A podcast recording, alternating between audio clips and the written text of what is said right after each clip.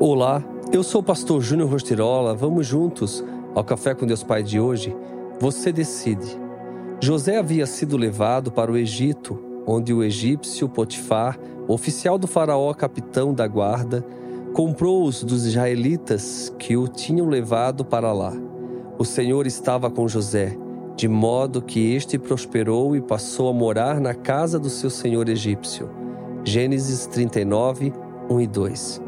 Quando você vive para a grandeza do seu propósito, torna-se semelhante ao apóstolo Paulo, que entendeu que todas as coisas cooperam para o bem daqueles que amam a Deus.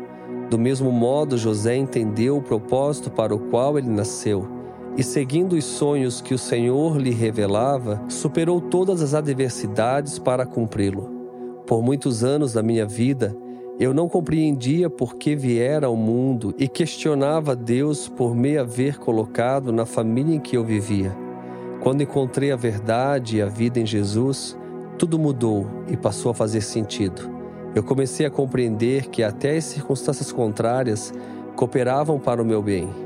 A profundidade da sua dor determina a intensidade da sua resposta. Quando somos feridos, o nosso instinto busca formas de ferir de volta. Pense nas vezes em que você teve a oportunidade de revidar os golpes daqueles que o feriram. Já teve a chance? Talvez sim, talvez não. A escolha de José foi perdoar, ou seja, além de ser curado internamente em sua alma, demonstrou que, mesmo injustiçado, é possível perdoar. Deus o havia posto como governador do Egito, ocupando um cargo de alta responsabilidade. José escolheu não dar o troco, porque sabia que Deus o havia posto ali. Busque entender o propósito para o qual você nasceu e tome uma decisão.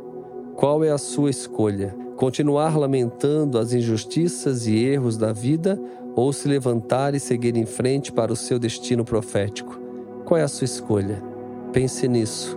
E a frase do dia diz: A tempestade não é para destruí-lo, mas para lhe mostrar quem é Deus. Pense nisso. Você pode decidir todos os dias caminhar intensamente, intimamente com Deus ou simplesmente trilhar os seus caminhos longe dele. Fica aqui o meu abraço, o meu carinho e eu te desejo um excelente dia.